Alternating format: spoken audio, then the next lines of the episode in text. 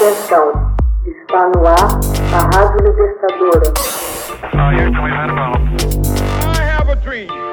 Assim sendo, declaro vaga a presidência da República.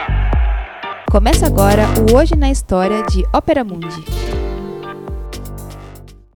Hoje na História, 17 de março de 1915, a França proíbe a venda e o consumo de absinto.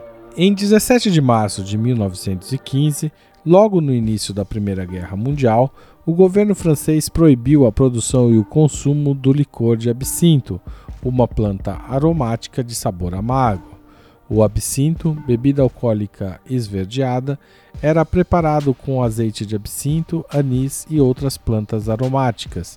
Esses licores eram originários do Val de Travers, onde a mãe Henriot um habitante local, preparou no século XVIII um elixir de absinto com finalidades terapêuticas. A substância difundiu-se pela região graças ao Dr. Ordinaire. Em 1797, o Major Dubiet adquiriu a fórmula e abriu a primeira fábrica da bebida em Couvet, na Suíça. Em 1805, seu cunhado e sócio inauguraria sua própria destilaria em Pontarlier, sob o rótulo de Pernod e Filhos. Em 1830, quando da conquista colonial da Argélia, aconselhava-se aos soldados que adicionassem à água algumas gotas do licor, pois isso resolveria, ou pelo menos aliviaria, problemas no aparato digestivo. Os soldados tomaram gosto pela bebida e, de volta à França, continuaram a consumi-la graças às suas virtudes terapêuticas. O absinto inspirou artistas e poetas como Degas, Toulouse-Lautrec, Baudelaire, Verlaine e Oscar Wilde, que conferiu-lhe o epíteto de Fada Verde. No entanto, o absinto possui uma substância tóxica, a tujona, que ataca o sistema nervoso de consumidores abusivos, provocando espasmos e convulsões.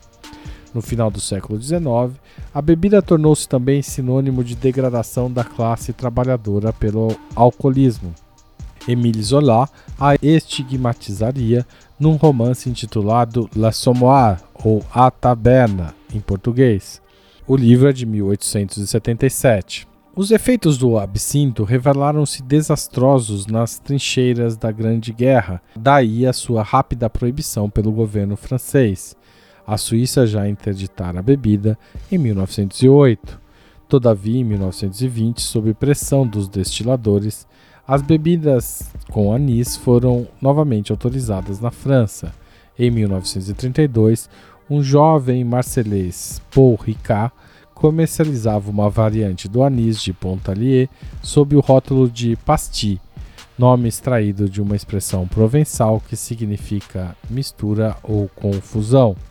Consumido com moderação e dissolvido em boa porção de água fresca, o pastis assumiu ares de nobreza graças ao escritor Marcel Pagnol e contribui ainda hoje para a alegria dos habitantes de Marsella.